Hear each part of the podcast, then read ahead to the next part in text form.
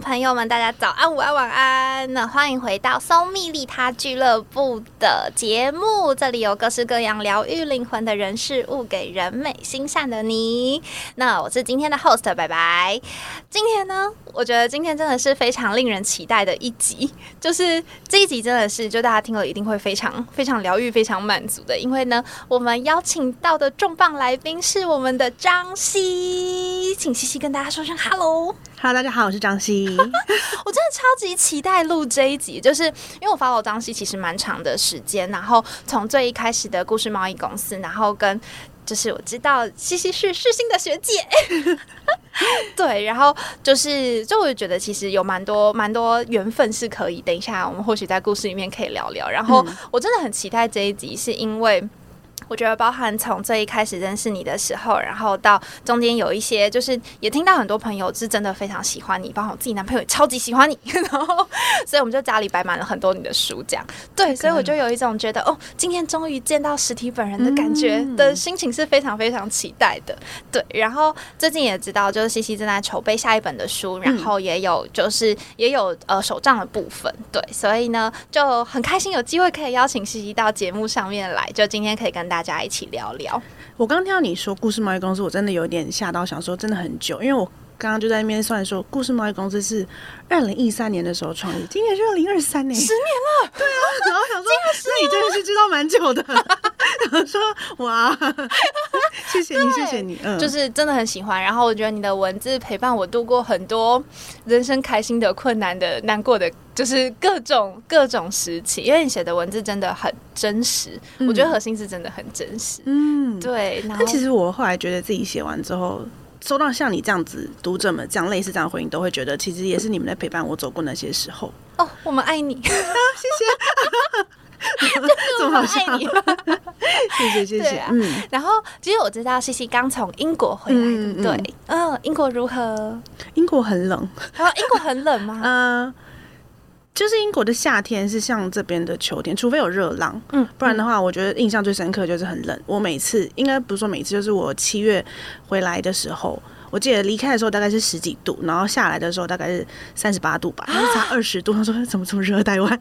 台湾好热。台湾今年超级热，就今年是应该圣婴年吧，所以台湾今年超级爆热的。对对，就完全是一个两个大反差。对。那接下来下一个时段是什么时候回去？应该是十一月底会去参加毕业典礼哦，恭喜！对，回到很冷的国度，好期待。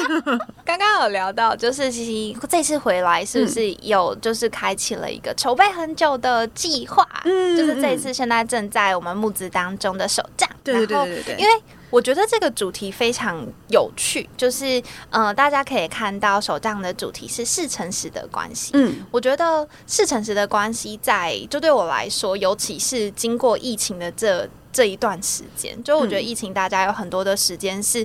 更多的重心回到跟自己相处的过程，所以当你在跟自己相处的时候，会突然。发现，至少我自己的状况是，我会突然发现很多我以前可能没有想过的话题，或是开始很认真的在思考，我现在正在做这件事情。如果假设我呃花了这么多时间在跟自己相处，那当下的我是不是快乐的，或是我是不是真的面对到的是真实的我自己？然后就对应到这个手账，就有勾起我觉得嗯。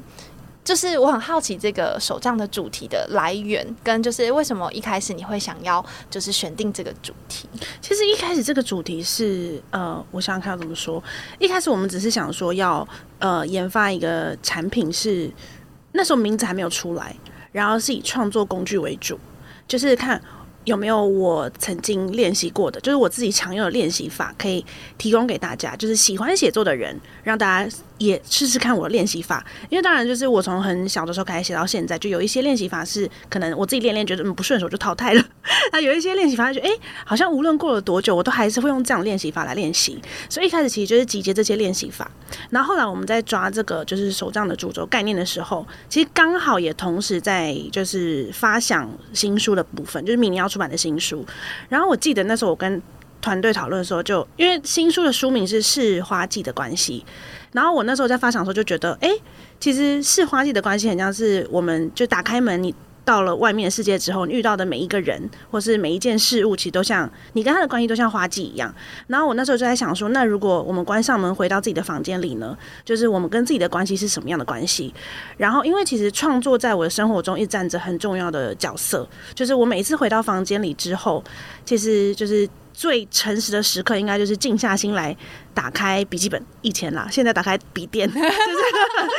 写字的时候，对，载体不一样，没才不一样。就是这个状态是我觉得最靠近我自己，然后最赤诚的时候。所以当时才觉得，哎，那对外如果是花季的关系，对内应该就是。我自己认为跟自己应该最好的关系是是诚实的关系，所以那个时候是因为这样才抓出了这个这整个产品的主轴这样子。对，嗯，你怎么定义诚实？就是，嗯，我我常常在想，就是对于诚实这件事情的那个集聚，就是应该对自己是保持了大概可能几个 percentage 的的诚实是。OK 的，或是应该是好，或是有没有真的是就是在在嗯，在思考这些事情的时候，是真的可以完全的接纳这个诚实的自己？我觉得更多时候是。如果我对我自己诚实了，那会不会看到的是一些相对不一定是我真的想看到的？这个问题很好，因为那时候在手账开始募资的时候，其实有读者说他看到这个标题，他觉得也很有压力，嗯，就是好像要逼我诚实去看一些我不想看的东西，因为有可能我明就知道我房间在那，这我就不想开门走进去啊，因为我知道里面很乱，对之类的，或是你就知道说那可能有一个角落的盒子里面就放着你不想整理的东西，就为什么一定要逼我走进去这样？所以。当时我我那时候想到说，对，就我反思说，诚实对我来说是什么，或者说在创作中或在生活中是什么？其实我觉得就是了解现在状态是什么就好了。就是如果对，如果今天我是不想走进去的，然后我是因为假设我刚刚说，可能那个盒子里面有一个很凌乱的东西，我不想整理，所以我不想走进去。当我了解这个状态的时候，我觉得其实就是很诚实面对自己当下的状态，就反而不会跟别人说哦，我不想走进去，没有，只是因为外面很漂亮的花，所以我才不想进去。那我觉得这就不是诚实，就是可能一样的状态，可是你用不同的说法或是不同的切角去呃去诠释的时候，嗯，其实是其实是因为自己的态度或自己的心态不一样。对，所以我觉得其实诚实有点只是调整那个心态的，就是或者是看事情的角度而已，不一定是真的要逼迫你马上去做一个什么事情，或者是马上正视一个肮脏的角落之类的。对对对，然后我好喜欢这个说法哦，就是。嗯，真的是，就是大家不一定要非常的觉得说，我就是在现在这个当下，我一定要去面对那些，嗯，那些相对是自己不一定现在这个当下我想要去面对的事情，嗯，对，但是可以去做选择，因为我觉得面对，我小时候觉得面对挫折或面对伤痛是很必要的事情，可是越长大之后发现，其实我们在很多伤痛跟很多就是。不快乐的事情叠加中，你要一次去面对是很巨大的，你很难，你而且会后遗症。对，就是你很难一回头之后就真的凝视它，因为可能你看到的东西是已经变成一个大怪兽了，或者是一个它不像在你很你当时发生的时候一个小小的尘埃而已，所以是很难转头之后去看很久的。我自己是这样觉得啦，对，嗯，对，然后嗯，确实那个。我觉得我们其实节目谈谈很多，像这样就是包含创伤复原啊，或是一些身心灵相关。我觉得真的在面对这些状态的时候，真的可以用自己相对比较舒服的方式，或是对，或是一点一点慢慢来。我觉得其实手账就是一个很好的、很好的可以梳理的方式，尤其是书写。嗯嗯嗯，对，其实我哦，我因为我上礼拜刚好去帮连文上了一个就是写作课，嗯，然后我觉得蛮有趣的事情是我那时候跟大家带大家的那个方式是用关键字，就是呃，可能比如说你就有三个关键字，我就写一段小小段落这样子，对，然后当时就有读者就问我一个很可爱的问题，就说那会不会就是我每一次选的关键字都很像，就是无论听到谁讲什么，有可能。我无论听到。大别人讲什么，我都抓那些关键字，因为那就是我的，可能就是我的习惯，我的惯性。那我要怎么样去突破这个惯性？然后我的，当然我跟我跟他说，那就是因为你会写下很多关键字，那你就下次就抓那些你不会抓的关键字。然后我觉得，其实回到你刚刚说，您就是可能 面对创伤或面对呃，这些过去的方式是一样的。就一开始我们可能会习惯了，就是好，我先不看，先不看，先不看。但是我相信一定会有一个时间，你会发现，哎，其实我现在也许可以用不同的切角再看看，或是用不同的呃，对，就不同的方式再看看。然后你会发现，哎，其实好像我不能说没有这么难，因为可能真的还是蛮难的。但是会发现新的东西，然后我觉得新的东西会带给你新的能量，然后再去重新面对一次，或者是面对未来更大的事情。对。我常觉得很多时候我们在看这些就是刚所谓大怪物的时候，可能是现在会觉得它是很大的，或是可能在下一个阶段，当我们又成长为更坚韧的角色的存在的时候，可能这些怪物又相对。就变成埃了，对对对对对对，它像 是一个浮动动态的动态的过程。嗯嗯，我刚刚讲那个关键字，我其实蛮有感的。就是我最近发现，因为自己在思考很多指压的事情，或是人生的很多事情，就开始会写一些写一些日记、日记或是笔记这样。然后我就发现，哎，真的，我真的会抓很多很像关键字。我把目录整理完之后，就发现很像。对 对，所以如果我们呃刚刚提到，就是我们可以去抓一些不同的关键字，那在抓这些。不同关键字的时候，有没有一些小方式啊？或是因为我知道手上里面有一个主题卡，对不对？我觉得这个超特别的，可以请西西多分享一些。其实那个就是因为以前我都是跟读者借关键字，嗯，就是我会在比如说那个 Instagram 的 Story 上面问大家说：“哎，你可以给我三个关键字吗？”然后我就跟大家借。然后这个小卡的感觉有点像是，我就借这些，呃，就是我变成这次是我借大家关键字。嗯，就是从我写过的句子里面抓一些关键字，借大家去组织出呃，你你的你想要写的内容。它算是一个，因为它叫做灵感灌溉小卡。然后，其实我觉得它真的就像种子一样，就是我可能只是借你这个种子，可是其实你会长出完全就是跟我完全不一样的内容。就那个时候在那个小组，我让大家在那个就是连文的那个小组讨论的时候，就发现很有趣的是，大家会抓出不一样的关键字。可是其实大家听的都是，就是我们共同在场，然后共同经历一件事情。可是每一个人感觉到的会不一样，然后每个人抓到的关键字写出来的篇幅会完全不一样。对，所以我觉得这是书写，或者说这个手账。为什么每一个人进到你的房间，你面对自己城市之后会产出不一样的东西？就是这是书写，我觉得最迷人的地方哦，真的，因为你有可能跟别人同时经历一模一样的事情，嗯，可是你写出完全不一样的东西，嗯嗯。那你期待这个手账对于大家来说会是一个什么样的存在呢？我觉得它是一个，除了它是一个创作工具以外，它甚至我自己啦，就是最近那边翻，就是交稿的时候，恭喜结稿，恭喜交稿完成。觉得觉得它更，它很多时候更像是一个梳理自己的、梳理自己的工具。对他只是透过创作这个方式树立我们自己，所以他除了是如果你喜欢创作，然后你觉得自己生活有点打结，这些人其实都可以使用。就他不一定真的存否，就是我好像一定要很热爱创作，我才能使用它。对，我觉得在梳理的那个过程，真的确实要很诚实。就这个真的是，真的是我觉得在那个过程里面非常非常重要的一个元素。嗯，可是我觉得诚实是需要练习的耶，就像写作也是需要练习的，就是所有事情都需要练习。对，怎么说？因为，嗯，我我觉得练习这个，我们这个手就叫是诚实的关系创作练习手账。对，然后一开始的时候，原本我只是觉得一直 focus 在诚实这件事情。然后后来才发现，其实练习在我的生活中也是占很重要的比重。那举例来说，就是我可能从很小就开始创作，就是写写那个我妈叫我逼我写生活花絮啊，就是日记什么之类的。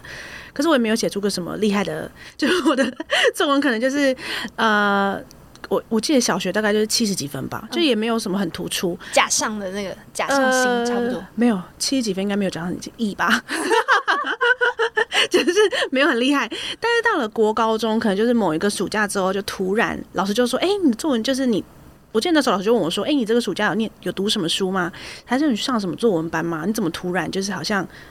就是开窍，或者突然好像就变得文笔很好？可是我其实那个暑假没有做什么其他的事情。然后我后来仔细想，就其实它是一个时间的累积，它是我每一天每一天就是。”一开始被我妈逼着写，然后后来自己自发愿意写，然后每一天每一天练习，才会突然在某一刻看到，就哎哦，原来我好像就慢慢的这些累积在我身上就有了发挥了作用，所以我觉得这个是练习练习最神，不是不能说最神奇，就是最呃为什么要持之以恒的地方。对对对对，嗯。那在这个练习的过程当中，有没有你觉得在你怎么度过那个比较嗯还需要才就是怎么度过？嗯，可能还没有受到一些称赞吗，或是一些肯定的时候？啊。因为我觉得小时候，就我觉得我们对于自己的评价，小时候一开始都是先从别人开始嘛，因为我们也不知道我是谁嘛。嗯，啊，你就进入同台之后，可能就会有一些人说，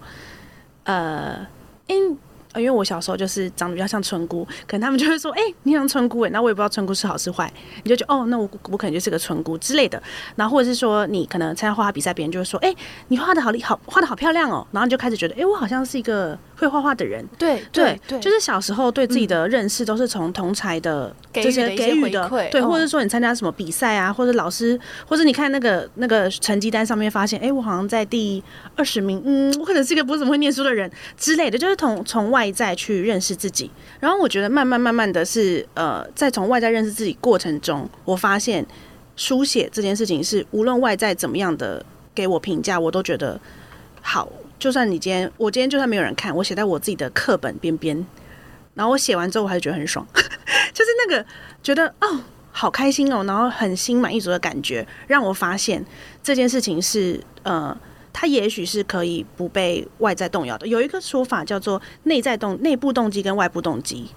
就是外部动机大家的评价可能会确实促使我去玩去做更多，比如说写出大家更喜欢内容什么的。可是如果我没有去满足我自己的内部动机的话，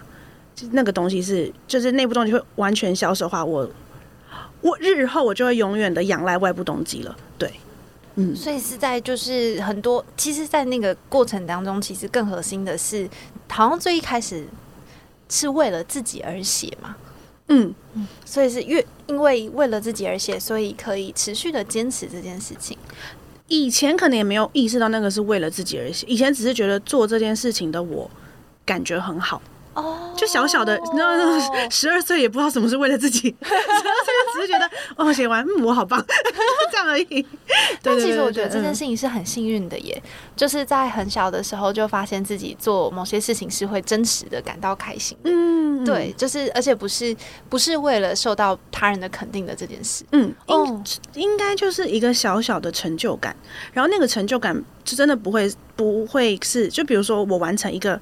一篇小散文或者一篇小短篇小故事，然后会很有成就感。我会不一定一不一定要被别被别人看到，我也会觉得哦，我竟然可以写完一个这个小故事，太厉害了吧？这种的，对，就是我觉得是那个小小的成就感，就是让我觉得哦，这这这条路可以再走多一点，再走多一点，这样。对。那是从什么时候开始，你真的确定作家的这个身份是真的？你觉得可以持续长期发展的一个职涯？呃，很好的问题，因为我一开始都没有想说要成为作家。嗯，我小时候对自己的想象是我应该会成为一个很普通的上班族，然后晚上的时候写作，就是这是我对我自己的想象。跟现在感觉完全是一个不同的，完全不一样，完全不一样。因为我一直都不觉得作家可能会是一个我要走上的职业，因为哦，因为我的家人都是偏向，他们都是生意人。哦，或者是可能是生意人环境，嗯，那或者是说可能都是走电子产业啊，然后或是就是电机资讯啊这种，所以一个译文类的译文类的小孩，他们也很难给我一些指引，所以他们也不会，他们也不了解说这个这个产业未来就是你要你要在什么样的位置，然后做什么样的职业，所以小时候这都不在我的想象中，对，然后真的我其实真的没有。哪一刻忽然觉得哦，这条路我要，这条路我就要，呃，一直走下去。就是我觉得它比较像是我自然而然的，就是当写作在我生活中站成一个很重要的角色之后，他就跟我一起生活，就这样，然后就活成现在这个样子。对对对，我觉得比较像这样，就很自然，就突然觉得，哎，嗯，当他的比重越来越重的时候，甚至重到就是可能以前是白天工作，然后晚上写作，然后他可能已经重到就是白天变成我在写作，晚上我在休息。了，我就发现，哎，他在我生活中的角色已经成为就是半类似一个生活形态跟半工作的感觉。对，在过程当中，可能跟就是家庭在沟通上面，以前有遇到过什么样的挑战或是困难吗？如果想就是当时在，因为听起来环境好像相对比较不太不太一样，就是尤其是生活的方式比较相对不一样。那在过程当中有一些什么样的沟通吗？或是会不会有一些挑战？我觉得这是，这是，嗯，不知道算是我的幸运还是，因为我的父母在我十八岁的时候就离婚了，所以我其实十八岁左右就开始自己住，所以我觉得，在我真的大家开始好像摸索自己的人生要长什么样子，未来要成为一个什么样的人的时候，比较没有真的一个长辈在我旁边一直这样说，你一定要怎么样，你要怎么样啊。但我觉得这是台湾超多。就是朋友们的困境，就是比较，所以我就说，嗯，不知道这是信还是不信，就是比较，所以我就可以比较花比较多空间跟时间去摸索未来的我要成为一个什么样的人。但我觉得蛮有趣的是，就像我刚刚说的，可能我们家族的长辈都不是译文相关背景的，所以他们一开始会比较不知道怎么给你建议，然后一开始他们可能就会觉得，他们不会说什么负面的话，但是就是你感觉出来对这一块没有什么好聊的。就是大家会聊到我的工作的时候，大家也不知道问什么问题，然后也不知道怎么跟你聊。但是我觉得都都都不会怎么样，因为我到近几年就发现大家会跟我聊一些比较有趣的事情，就是哎，那你有没有就是变成他们会问我说这个产业现在长什么样子？那你现在在里面做了什么事情？对，就是倒过来，就当你长大之后，你在你在自己的领域上好好的做好你该做的事情之后，你就会变成一个可以跟他们聊天的大人，然后是互相交换一些你以前不会想到的事情。对对对对对，嗯，我其实也很想要知道，就是以作家的一整天的生活大概会是什么样子？这可以聊吗？可以啊，要看有没有写稿啊。写稿期跟没有写稿期差蛮多的，就是写稿期的话会比较紧凑一点，就写稿期就不能睡到自然醒，因为我觉得睡到自然醒会是一个很可怕的。恶性循环，嗯，对，但是没有写稿题可以说到这样子，就让恶性循环吧，没有啦，开玩笑。就是写稿期的话，基本上会是我大概都是八九点就会起床，就八点到八点半之间，然后中间可能会什么偷个懒啊，梳洗一下，然后九点会就是就是准时会要出门去吃东西，就会先小散个步这样，然后再回到家之后大概是十点多左右，然后就开始写稿，然后会写到下午四点左右。就是等于我会哦，因为我一天只吃两餐，我只是早午餐跟就是五点那一餐，对对对对对对，很早吃，对对对对五六点吃，所以我中间就是十点到四五点都会是写稿这样，然后呃五六点再呃四五点再出去吃东西，然后再散个步回家，然后其实要看状况，就有的时候是六点会再写到十点，有的时候不会，就是要看这个就是那个时候的状态怎么样，然后这个时候的创作有的时候是。整理今天的，然后有的时候是想明天的，对，因为有的时候会卡住，就是你会写不出来，所以可能经过了很多这样的循环，可能三天之后你还是只有三千字。哦，就是因为因为有的时候是一个版本一个情节可能会写很多很多版本，对对对对对，所以会写稿的时候的日子会比较枯燥一点。嗯，卡住的时候你会做些什么事情吗？我会打电话给朋友。哦，嗯。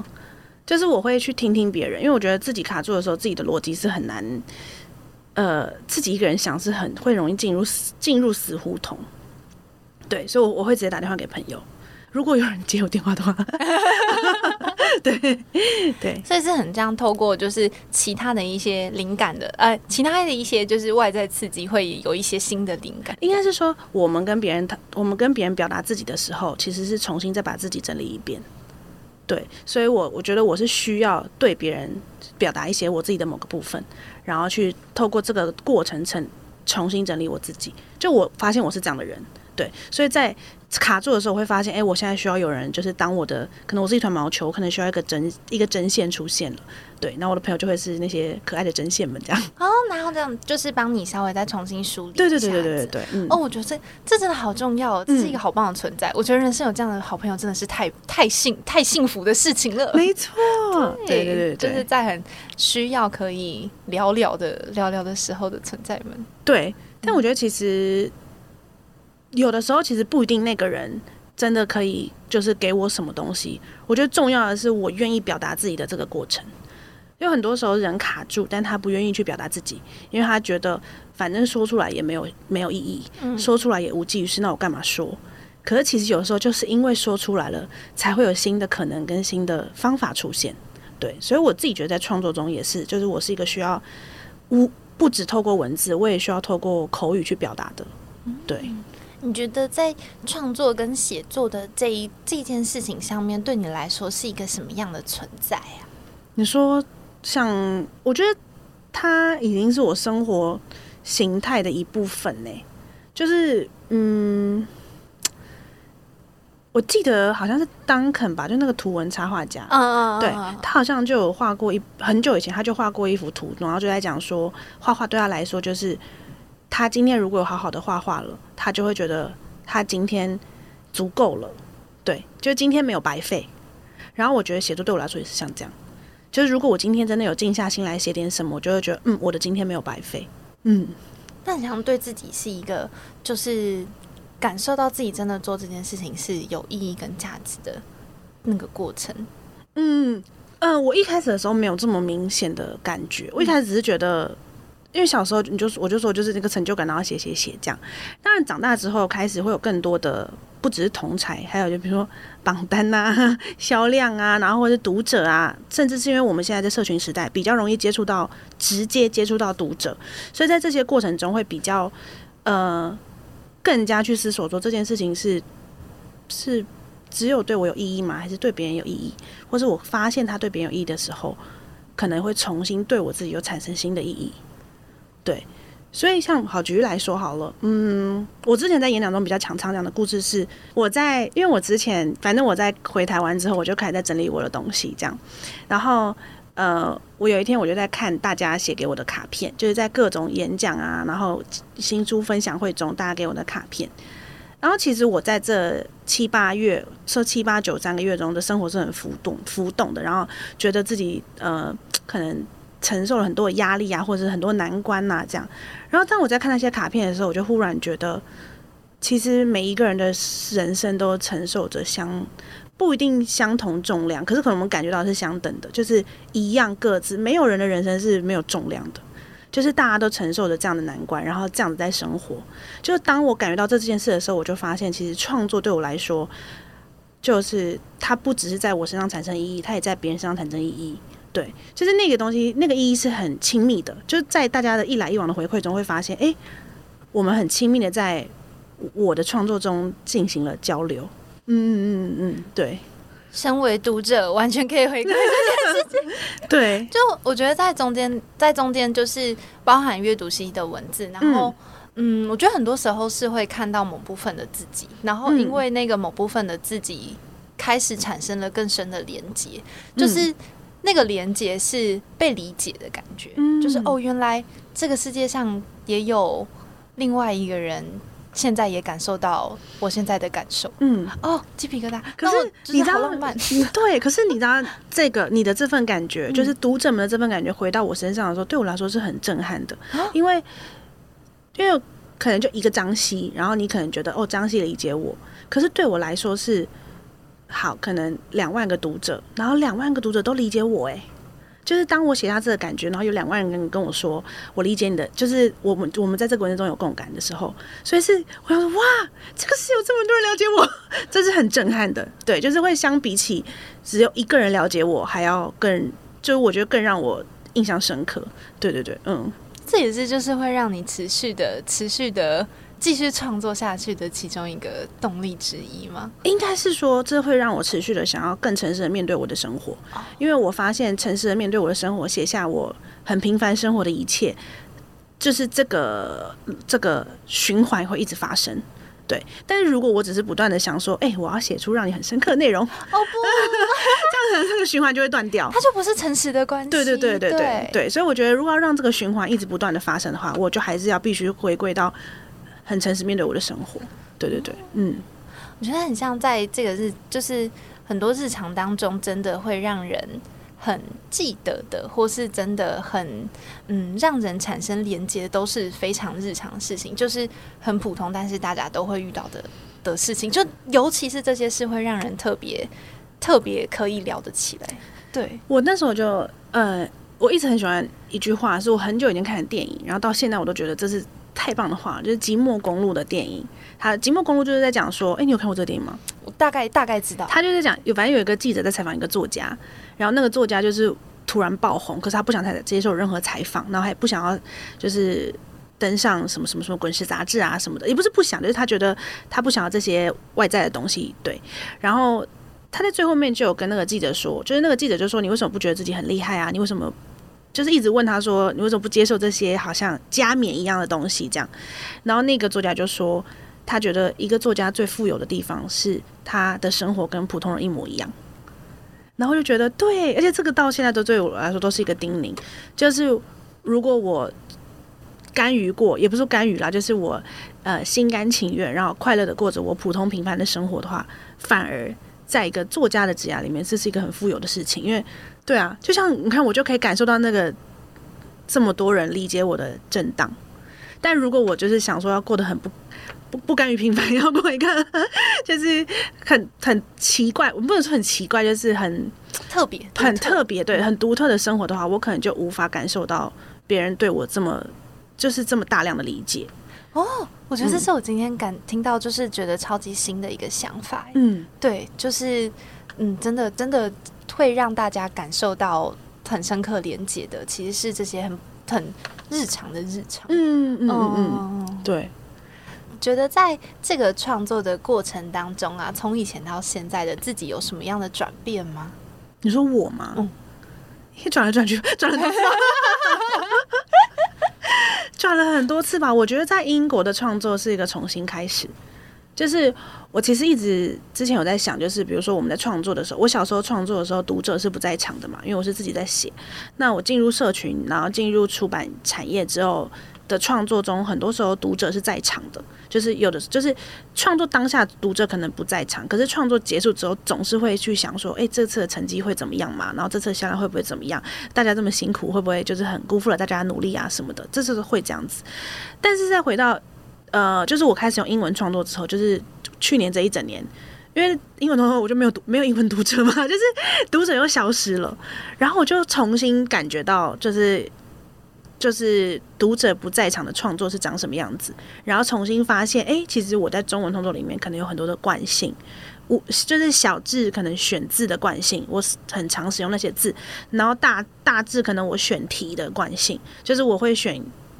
常写的那些情绪或者那些情节，就是我是从在英文创作中发现，哎，我在中文有这些惯性，然后可以重新去打破它，对，所以我觉得。呃，要说真的什么转变的话，其实好像就是一次一次的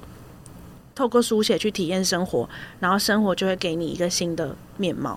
对，所以我没办法马上说出跟以前有什么巨大的转变，但是就是会觉得，哎，好像是因为借由书写，我的书写生涯又重新开始了一次。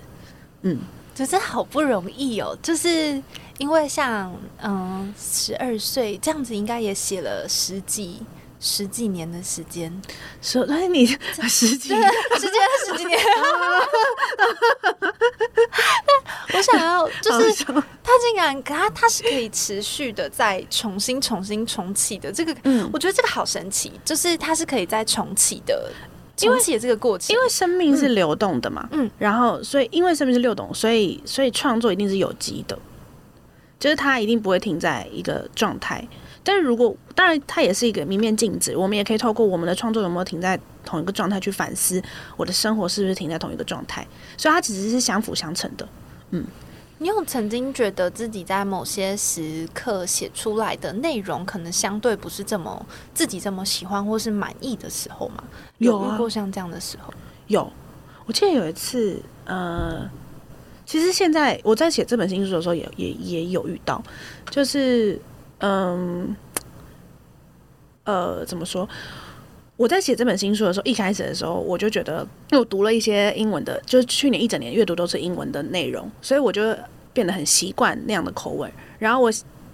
把它翻成，不能说翻成，就是我在写的时候，脑袋中想的可能是英文的口吻，但我写出的是中文，就很有点怪，就有点怪，语言上的那个感受，就就有点怪。然后我记得我传给出版社的时候，那个我的编辑就说：“嗯。”读起来有点像翻译小说，有点奇怪。然后我一开始自己还觉得会吗？没有很奇怪啊。可是就是后来回到台湾之后一段时间，就重新去看，因为我本来我后来就是我记得前两个礼拜吧，我就重新再看有一篇，我就想说那篇要不要再加入。然后就嗯，这篇不能加入，这篇真的太奇怪了。就是一定会有这个过程啦。可是因为我的生命也是流动的，我的状态也是流动的，所以这个流动会让就会让很多事情变得变得清楚。对，会让我发现说，哦，其实那个时候虽然那个时候写出来的不怎么，不能说不怎么样，就是 我自己没有那么喜欢，但是没有关系，因为这件事会持续被改变。对，就只要我只要我往我的明天走去，只要我往下一步走去，这件事就会被改变。但是如果我一直卡在那边，觉得说我现在写的就是不好看啊，你要我怎么办？那我就停下来了，那我就永远走不到现在这一天。对，就是从那一天，那是我记得是四月多写的吧，到现在也有很多个月，但我每一天每一天都在写新的。我记得有一个有一段有一次那一天，我就是一整天，我好像才写三百五百个字，可是那一个段落我就写了六七个版本。然后我就是一直想要试出试出有没有更更就是写完之后读起来更通顺的版本，对。然后写了之后，我记得我后来就选了可能第三或第四个版本。但是如果我没有写到第六或第七个，我不会知道我最喜欢的是第三个或第四个版本，对。可是如果我们一直都觉得第一个版本我不喜欢，我就停下来了，那就没有后面了。嗯，哦，真的，我觉得这是真的很核心，鼓励大家要持续持续下去的很很重要的一件事情。就是其实，在手账里面也有一个。概念是在说，我那时候的名字不跟现在不一样。对，就是最后一个是持续写作就是最好的存在。但是我其实一开始在列这个名字的时候，我的心里想的概念是，我们在我在每一次创作的时候都要允许最好的东西是不存在的。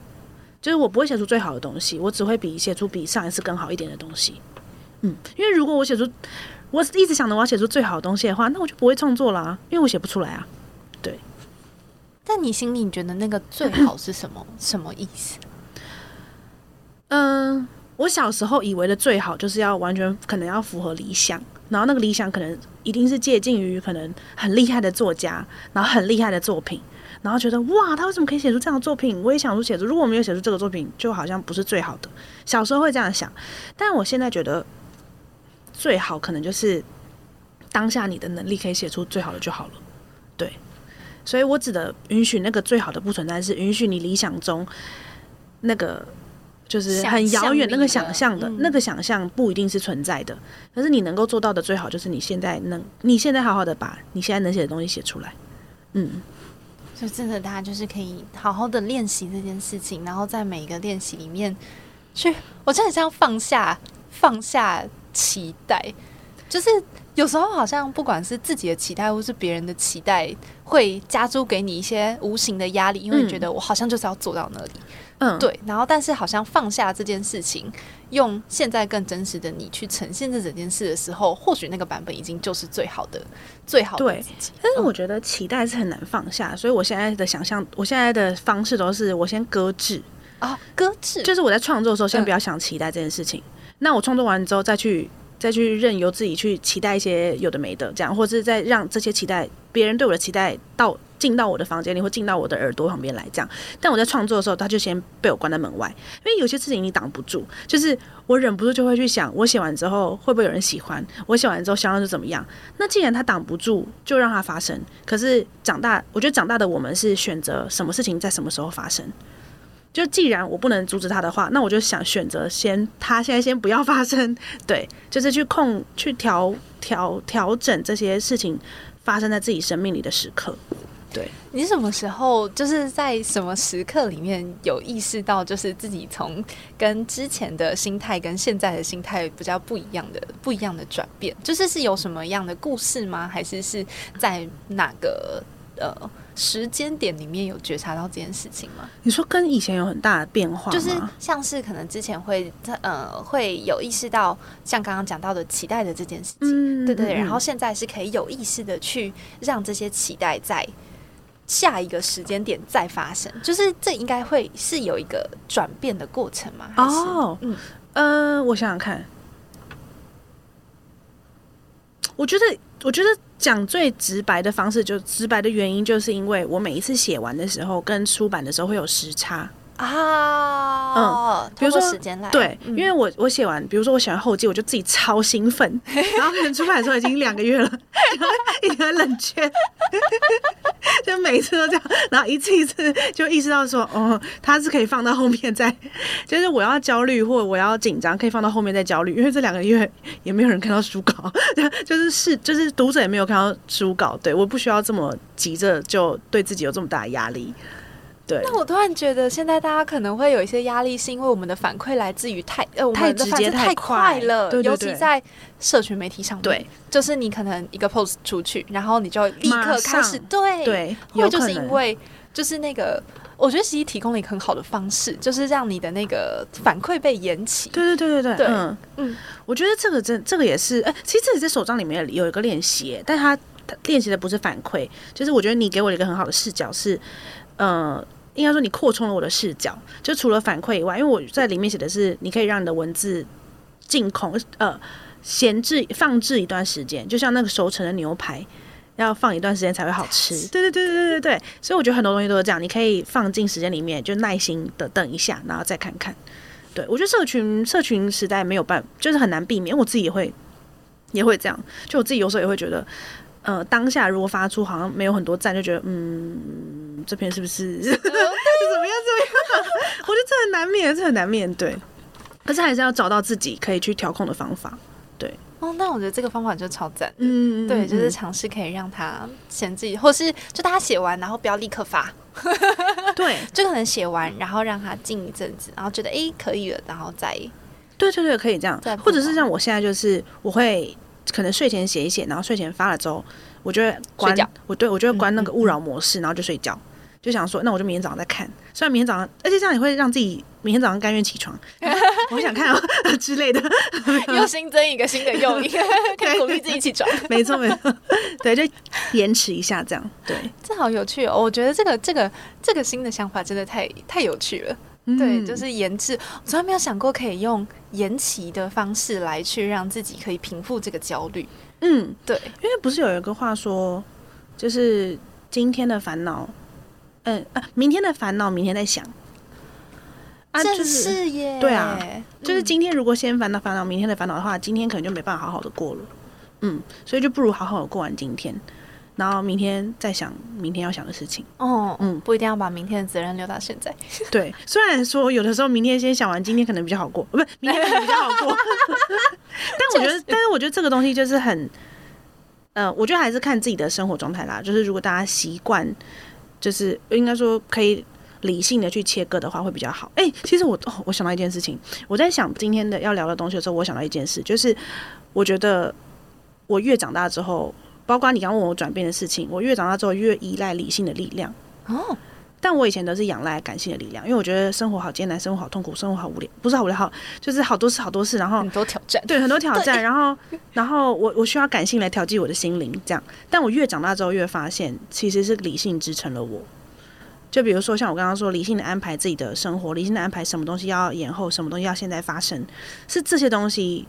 组织跟安排，然后让我觉得，哎，我的生活可以在一个基础上。稳定的运作下去，就算今天有风雨来临，你也觉得哦，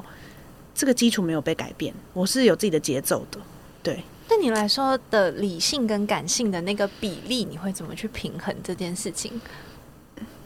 比例会是，就是不一定是比例，也有可能是，就是你对于嗯，会怎么嗯，会怎么去选择？现在应该用哪一个部分的思思维，或是？方式来去决定现在你想要活的方式，是前面都要先练习。比如说遇到，比如说以前遇到低潮的时候，就会是大力就是放肆的感性嘛。对，然后可能就会这样子栽进去一个礼拜，然后他说 什么都不想做 之类的。对，可是这样一两次之后就发现，那一两个礼拜就是呃自己不喜欢那样的结果。就比如说那一个礼拜或两个礼拜之后，觉得我好，我觉得好像。没有真的抒发到什么，然后可是又不喜欢这样的结果，那我下次还要这样吗？所以下次就会调整，想说那要不要就比如说放肆三天就好，然后可能其他天做别的事情去做别的事情去转移吗？或者是说就是试别的方法，然后试久了之后，你就会知道说哦，原来我遇到低潮的时候，我应该要怎么做？就是我其实不应该是要这样软烂一个礼拜。就比如说像我遇到低潮的时候，我就会我现在的方式是会打扫。我就是，可是我觉得对我来说，觉得会有一些事情真的做成了。对，所以对我来说这就有效。那我现在遇到低潮的时候，我就会疯狂打扫，然后我就觉得，哎，那就很有效。就我就相比起真的就是软烂的把情绪放在那边，就也许就是这是，但这个后面的动力就是由理性去推动的，因为我理性的去思考这件事对我有没有效，我才可以做出。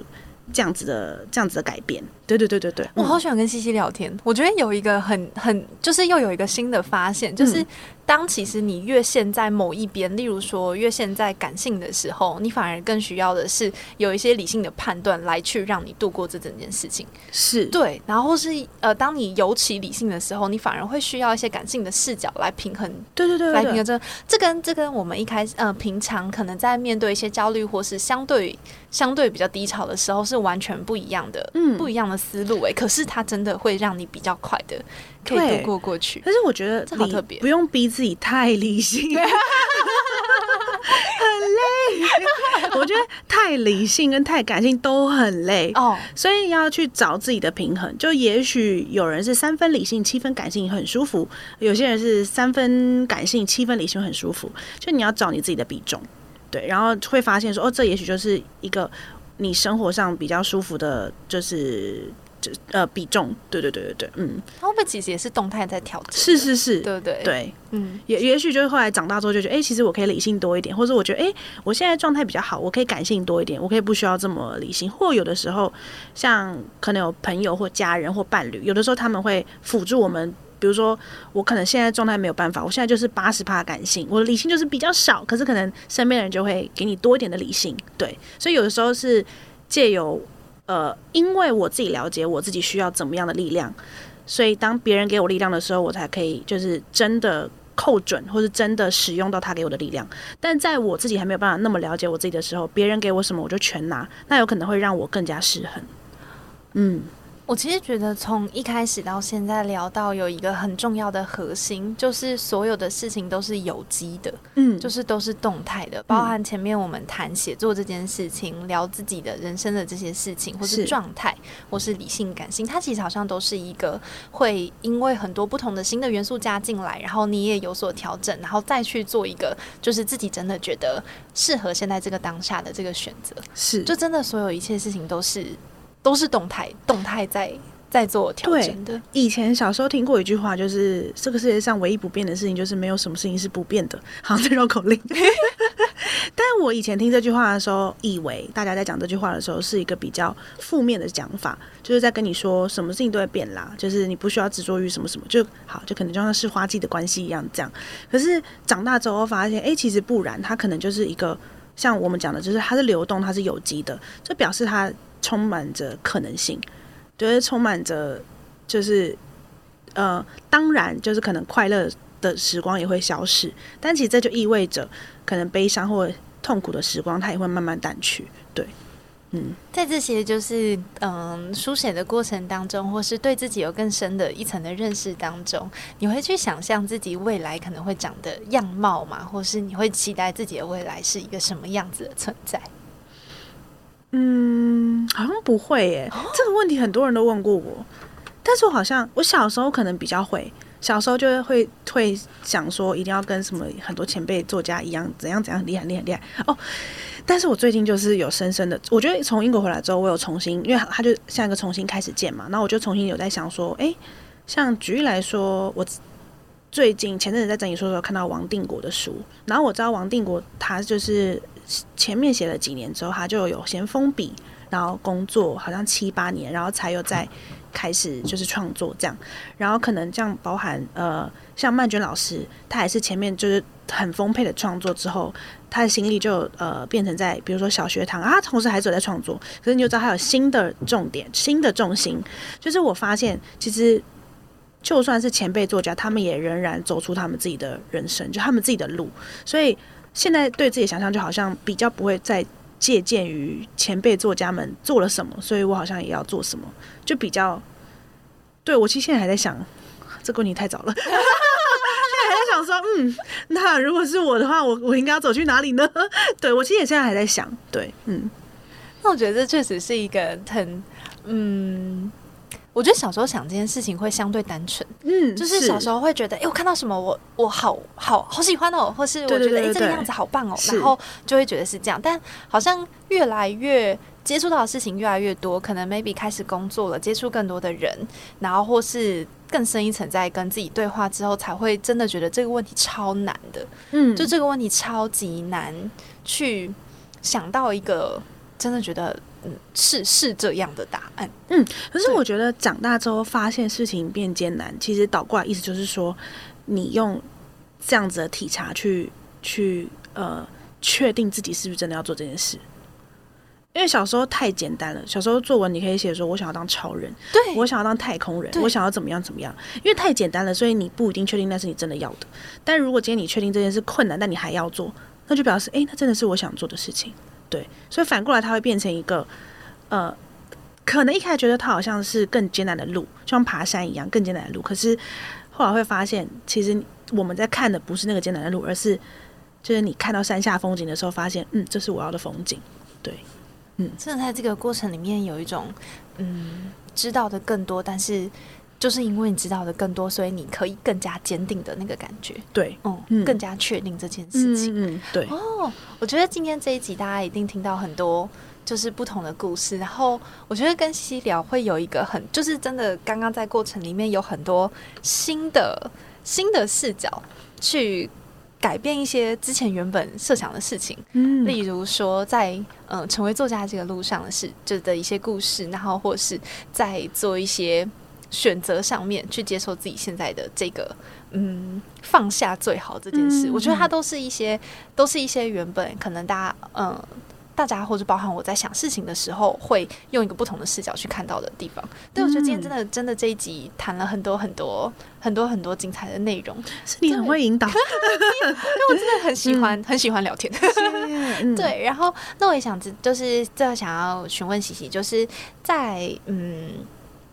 如果现在就是大家正想要往写作这条路上前进，或是往。跟自己更深一层的关系前进的时候，你会不会想要送一些祝福给大家，或是大家有没有可以开始做的一些小行动呢？我觉得是呃，成为自己的益友，就是成为自己的朋友。因为我觉得我自己在长大路上发现，呃，有一次我在跟我朋友聊天，就是我们就在想说，呃。为什么长大之后的朋友越来越少的原因，是因为越来越少人跟你共同经历过那一每一每一次每一次难关，或是每一次每一次重要时刻。所以，因为那些都是有关联的。所以，假设我今天要跟别人分享一个我超兴奋，但是是因为